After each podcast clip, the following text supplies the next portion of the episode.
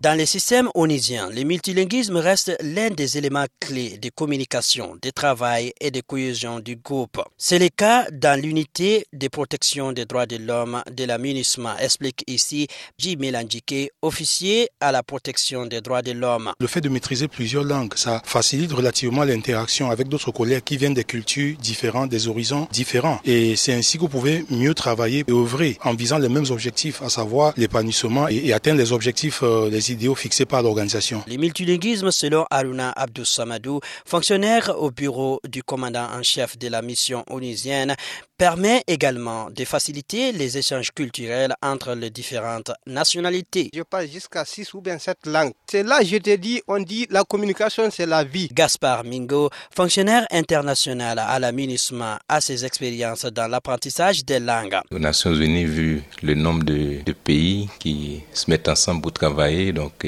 naturellement, on utilise beaucoup de langues. Et dans mon cas, par exemple, j'utilise le français, l'anglais, un peu d'espagnol parfois. Ça m'a rendu beaucoup de services. Sekou Gambi, Mikado FM.